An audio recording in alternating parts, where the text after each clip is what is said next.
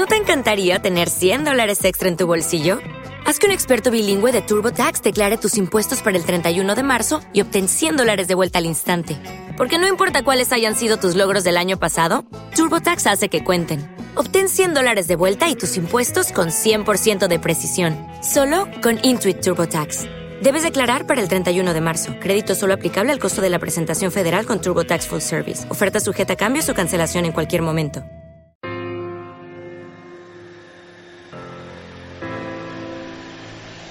Bienvenidos a mi programa, el programa de Sita Bellán, patrocinado por JM, conducido y dirigido por Miguel Agnes.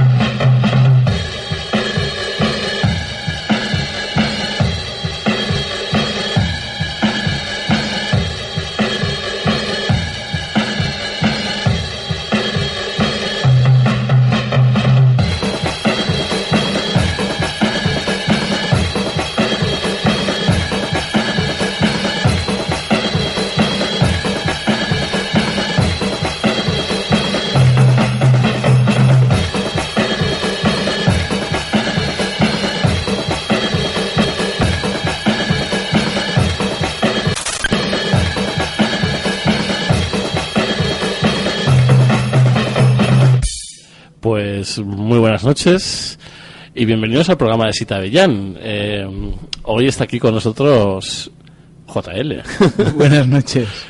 ¿Qué tal JL? Todo, todo va mal. Todo va fatal y nosotros aquí de nuevo en la soledad. Esto... Sí, sí, sí. Hoy, hoy teníamos un especial política eh, y habíamos llamado a muchísima gente pepera, ¿no? Para que se viniera también. Y, Peperos guapos, había un chico muy Sí, guapo que sí, tenía sí. mucho interés en conocer. Sí, un, un chico de las nuevas generaciones y tal, eh, que es homosexual además. ¿Es, es homosexual? Sí, ¿tú, tú no, has, no lo has visto? Ah, yo lo he visto ahí en los vídeos del YouTube, pero yo no sabía que era homosexual. Ah, pues no hay más que verlo.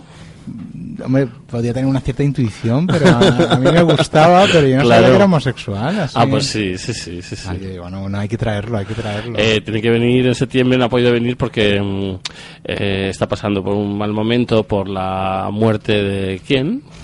¿Tú, tú sabes cómo se llama? nombre, no me acuerdo. Pues de este cubano que, mm, no sé qué allá o algo así, ¿no? sí, que ha muerto y tal, que decían que lo había matado el régimen castrista porque iba a ser premio Nobel de la Paz y tal por estar en contra del régimen cas- castrista y misteriosamente con un accidente pues ha muerto, ¿no? Este pobre chico pues por lo visto era colega suyo o algo o, o se mandaban emails y está consternado, ¿no?